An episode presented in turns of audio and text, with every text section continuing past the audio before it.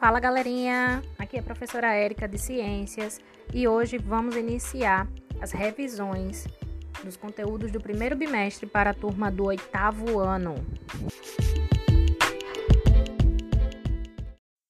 Seguimos com mais um conteúdo, agora nós vamos falar um pouquinho sobre evolução humana, certo? Mas antes de iniciar esse conteúdo, é bom a gente relembrar um pouquinho o que é necessário né, para ser considerado um ser vivo, tá?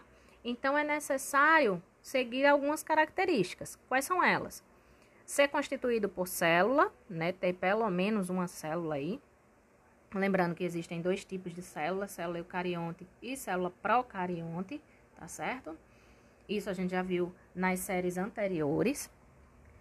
Em seguida, buscar energia para poder sobreviver. Então, é a forma aí como os indivíduos vão se alimentar reagir ou responder aos estímulos do meio, tá certo?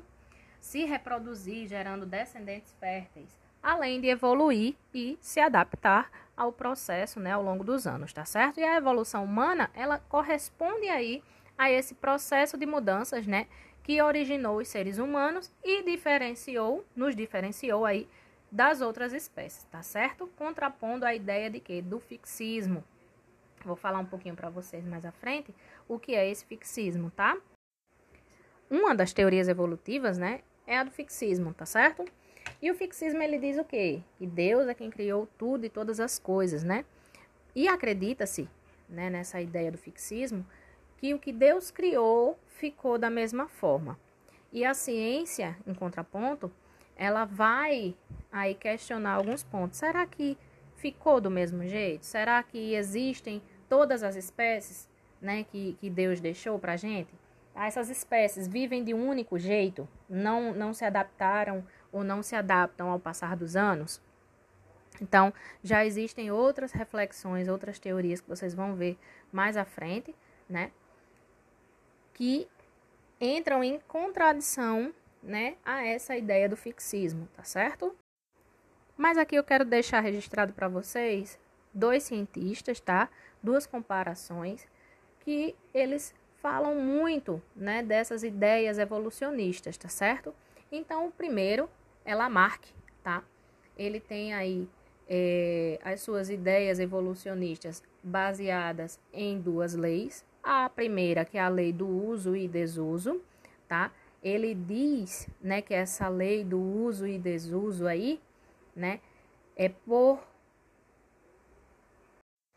por observar que as espécies elas conseguem aí, por exemplo, estimular uma determinada parte do corpo, certo? Ou algum membro, né? Desenvolvendo mais aquele determinado membro ou, ou parte do corpo, né? Ficando aí um pouco mais é, avantajada ou desenvolvida mesmo, certo? Então, essa lei dos de Lamarck é, existiu por bastante tempo, né?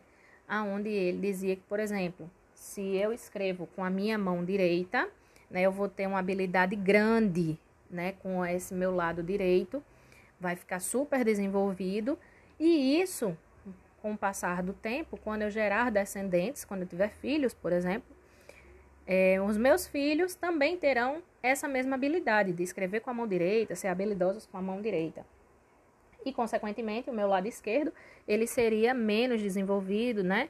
É, e seria mais trabalhoso aí, né? No caso, certo? E com o passar dos anos, a gente sabe que essa teoria, essas leis caíram por terra, né?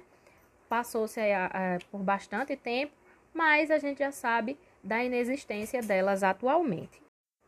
Em seguida, eu falo para vocês de Charles Darwin, né? Charles Darwin, ele foi o primeiro é, a propor aí a relação de parentesco né, entre as espécies com os grandes macacos, os, os antropóides, aí com base na ideia da seleção natural, onde eu já falei para vocês, né, que essa lei da seleção natural, ela diz que não sobreviveria ali naquele ambiente o mais forte, né, necessariamente, e sim aquele que é o mais adaptado, aquele que consegue se adaptar melhor, tá certo? E ele também diz, né, na outra lei, que é a lei de um ancestral em comum, que todos nós aí tivemos em algum momento um grau de parentesco, certo? Em algum ponto, né? É, tivemos esse encontro.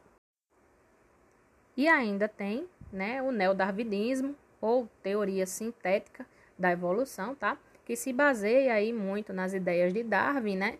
Que é a mais aceita até hoje, uma das mais aceitas, tá? Mas como Darwin ainda não conhecia a, a genética, né? Mendel vem depois.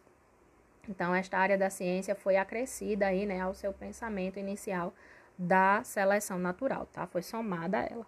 Então o neodarwinismo hoje é uma das teorias mais aceitas, né, juntamente é, a questão da seleção natural e a genética.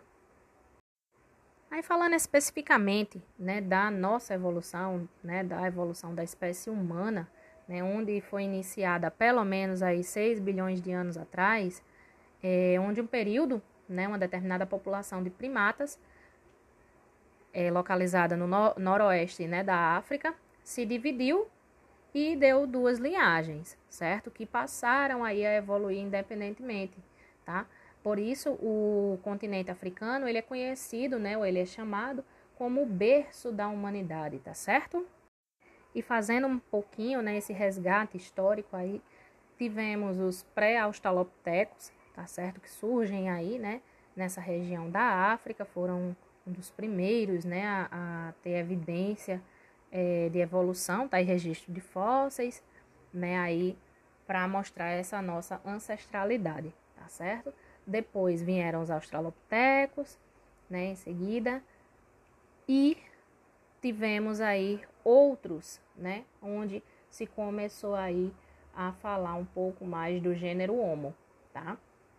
Então, é, alguns anos após os australopitecos, encontramos o Homo habilis, né? Que é o um dos primeiros né, a começar o processo de migração, certo? E o Homo habilis ele é considerado aí como o homem habilidoso, né? Aquele que conseguiu desenvolver as primeiras ferramentas mais rústicas, enfim, certo? Em seguida tivemos o Homo erectus, onde eles assumiram, né, de fato, essa postura bípede de pé, né, que nós temos desenvolveram mais ferramentas, mais habilidades ainda do que o Homo habilis e já começou o seu processo de migração, certo? Em seguida, falamos um pouquinho do Homo neanderthalis, tá? Neandertalensis, aliás, e é muito conhecido aí como homem de Neandertal, certo? Seria esse, né, que teria a configuração, esse arranjo, né, mais parecido com o nosso, tá certo?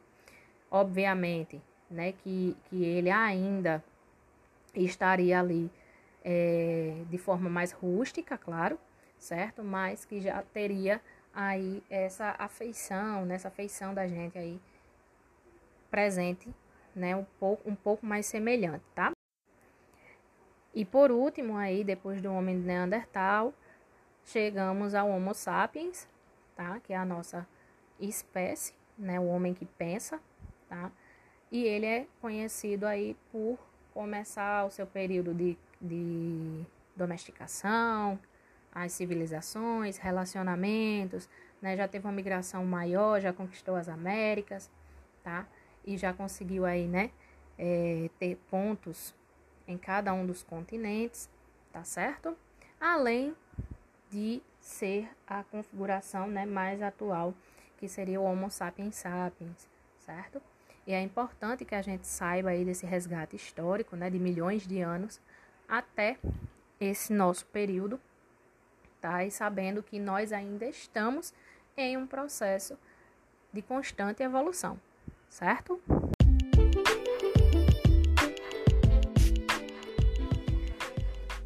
Segue para o próximo episódio, galerinha. Vamos continuar a nossa playlist de revisão.